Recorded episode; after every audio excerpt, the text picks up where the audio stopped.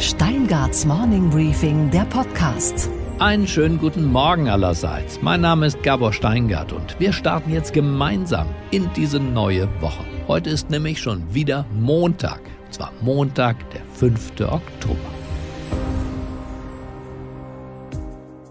Er war in einer Kampfkandidatur gegen Volker Kauder als Tiger durchgestartet. Ich freue mich riesig über das äh, Wahlergebnis. Äh ich denke, jetzt geht es darum, ganz schnell wieder an die Arbeit zu kommen. Und ist nun als Bettvorleger gelandet. Zumindest sehen das viele seiner Abgeordneten aus der Unionsfraktion genau so. Ralf Brinkhaus sollte, deswegen hatte er ja die Wahl gegen den Merkel-vertrauten Volker Kauder gewonnen, er sollte der Kanzlerin einheizen und die SPD in der Großen Koalition ein bisschen, ein bisschen deutlicher begrenzen. Aus beidem wurde nichts. Also ich würde mal sagen, zwischen äh, mir und der Kanzlerin, da passt kein Blatt Papier. Die Kanzlerin tut so, als ob es eine eigenständige Fraktion gar nicht gibt. Und die SPD lacht sich ein oder auch zwei. Sie macht, was sie will. Gleich nach seiner Wahl hatte Brinkhaus im Übrigen sich auch schon als SPD-Versteher positioniert. Wir werden die Sachen gemeinsam voranbringen und wir werden gemeinsam übrigens auch mit der SPD diese große Koalition auch äh, durchführen. Ich bin gleich nach der Wahl zu Andrea Nahles gegangen, weil mir das einfach wichtig ist, auch das Zeichen zu setzen, dass wir in der großen Koalition gut zusammenarbeiten wollen. Nahles ist weg, aber Brinkhaus blieb. Es gibt kein einziges SPD-Anliegen, bei dem er sich querlegte. Das 24-monatige Kurzarbeitergeld ist das neue bedingungslose Grundeinkommen. Die SPD-Konzerne wie ThyssenKrupp bekommen Milliarden und die Schuldenrakete wurde ebenfalls gezündet. Brinkhaus ist der große Beiseitesteher und Durchwinker, ein Mann weitgehend ohne Eigenschaften. Ich spreche jetzt mit Michael Bröker, dem Chefredakteur von thepioneer.de, was, bitteschön, Michael, ist da in der CDU-CSU-Fraktion los? Ja, hallo Gabor. Ja, der Unmut hat sich aufgestaut in den letzten Monaten über den Vorsitzenden, vor allem im Wirtschaftsflügel. Und der ist einflussreich und mächtig. So gab es ein Treffen vor wenigen Tagen im Bundestag. Da wurde Ralf Brinkhaus zu eingeladen und man traf sich im Parlamentskreis Mittelstand. Und dann gab es reihenweise Abgeordnete, die, die endlich mal klare Kante von Brinkhaus gegen zahlreiche SPD-Gesetze verlangen und ihn massiv unter Druck gesetzt haben.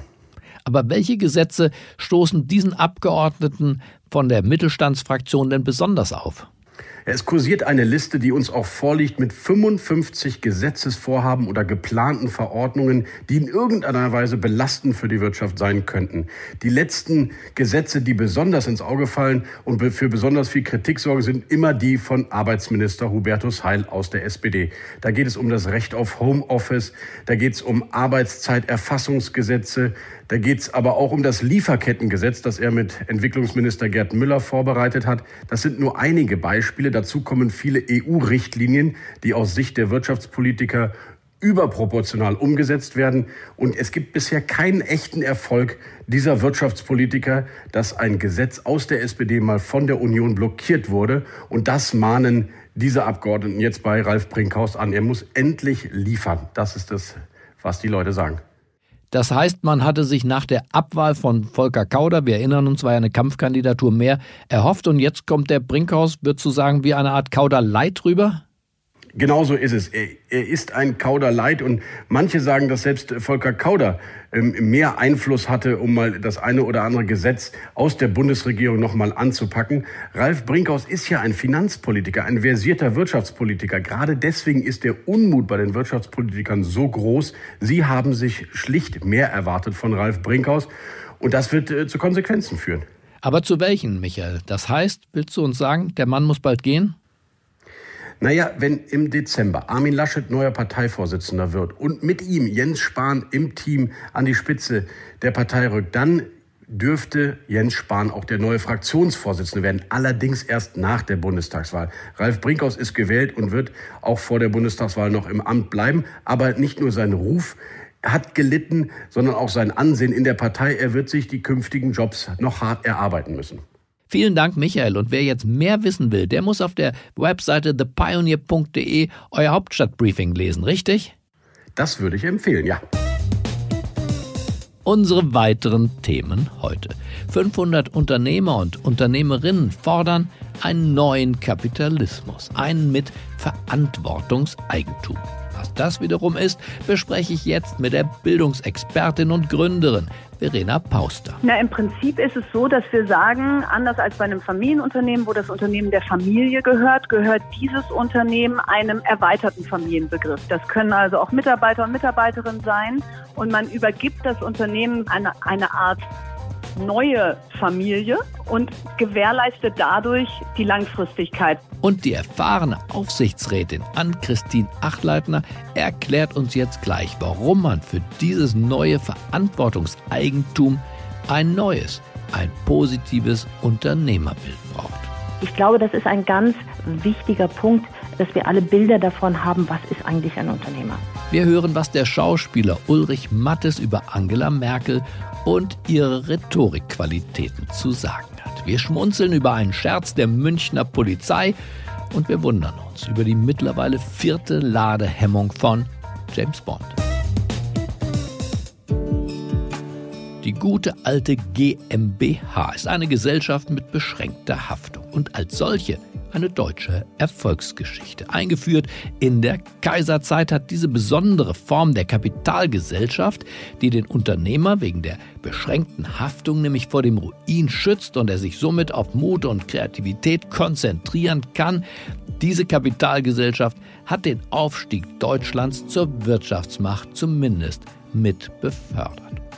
Jetzt fordern führende Ökonomen und Unternehmer eine Erweiterung des bisherigen Eigentumbegriffs oder technisch ausgedrückt eine neue Rechtsform, die Gesellschaft in Verantwortungseigentum.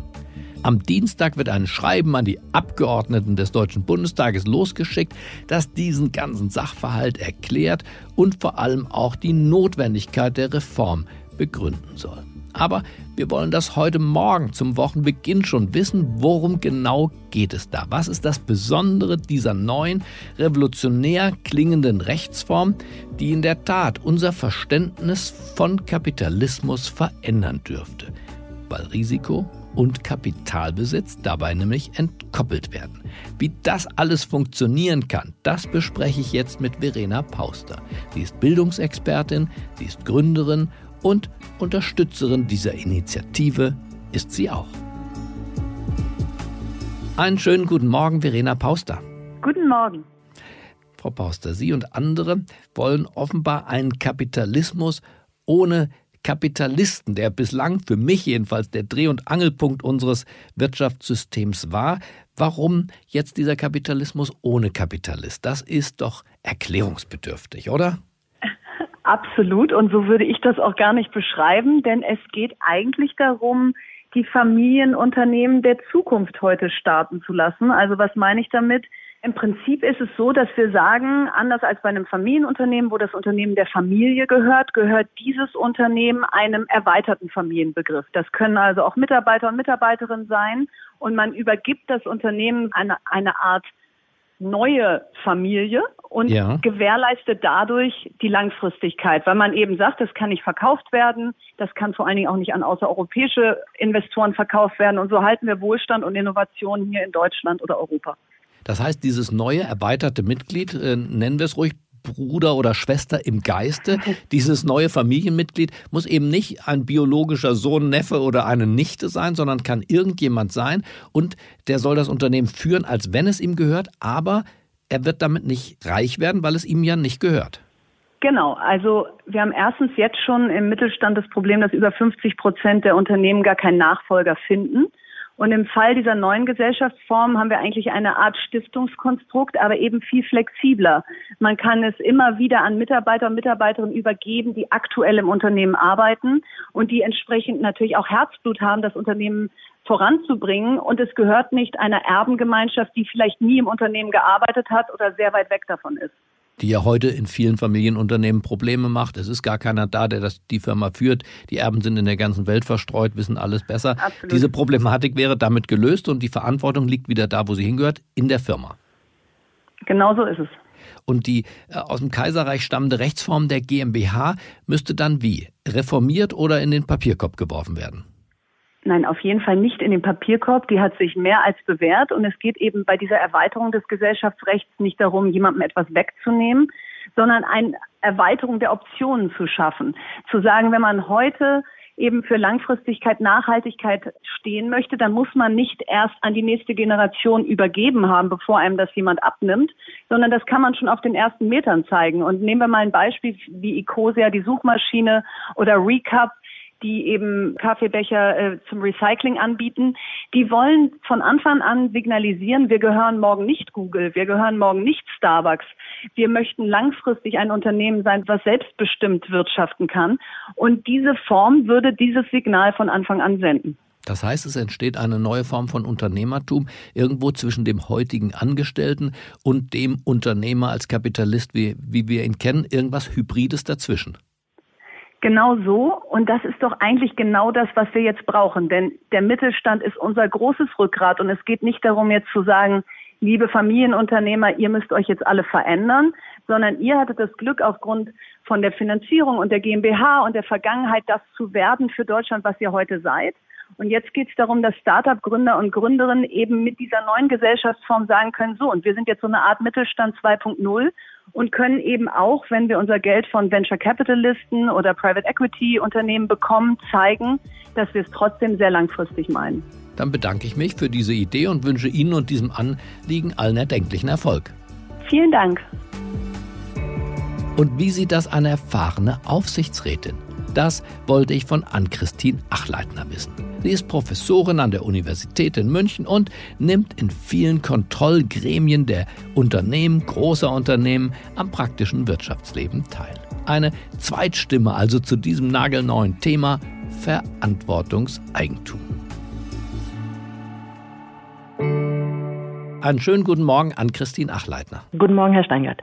Verantwortungseigentum ist das Wort der Stunde. Es gibt eine Resolution, eine Unterschriftensammlung für dieses Wort und für den Transport dieses Wortes vom Wort in die Wirklichkeit. Was ist mit dem Wort des Risikos in dieser Konstruktion? Wer trägt am Ende das Risiko, wenn ein solcher Verantwortungseigentümer Schiffbruch erleidet, weil seine Vision sich nicht umsetzen lässt? Im klassischen Fall müsste er ja einen Teil seines Kapitals verliert er dann, vielleicht sogar alles im Fall des Konkurses.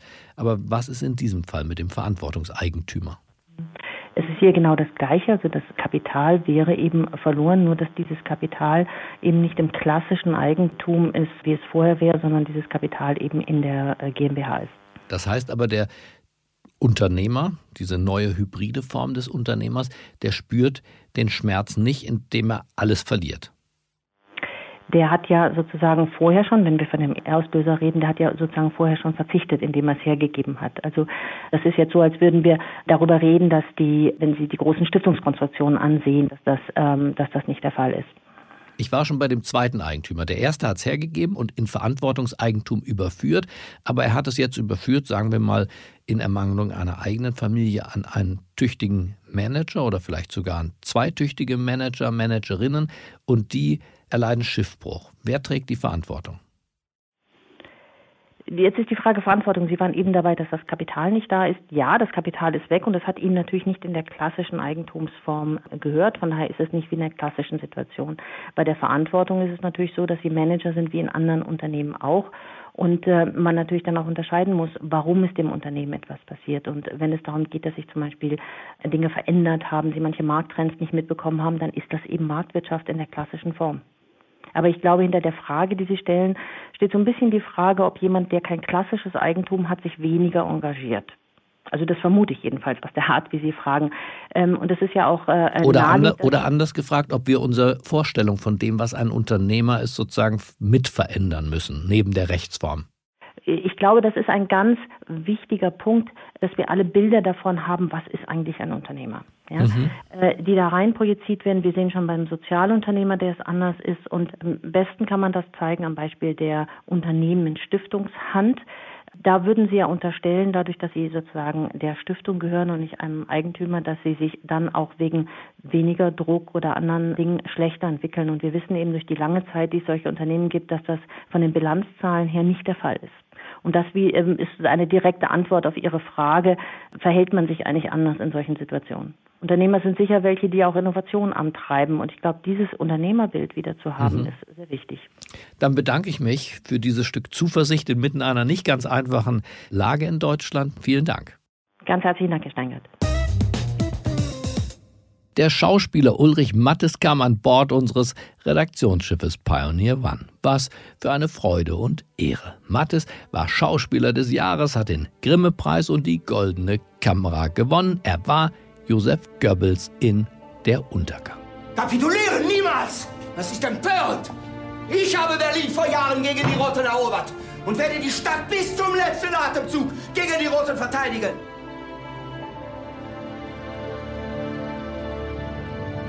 Jetzt hat er mit meinem Kollegen Gordon Repinski über Politik und Theater gesprochen, über die Verbindung zwischen Inszenierung und politischer Realität. Ulrich Mattes sagt über sich, ich war immer ein politischer Mensch. Und daher hält er erfreulicherweise für uns Journalisten und auch für Sie nicht mit seiner Meinung hinterm Berg. Zum Beispiel was den unionsinternen Kampf um die Kanzlerschaft angeht.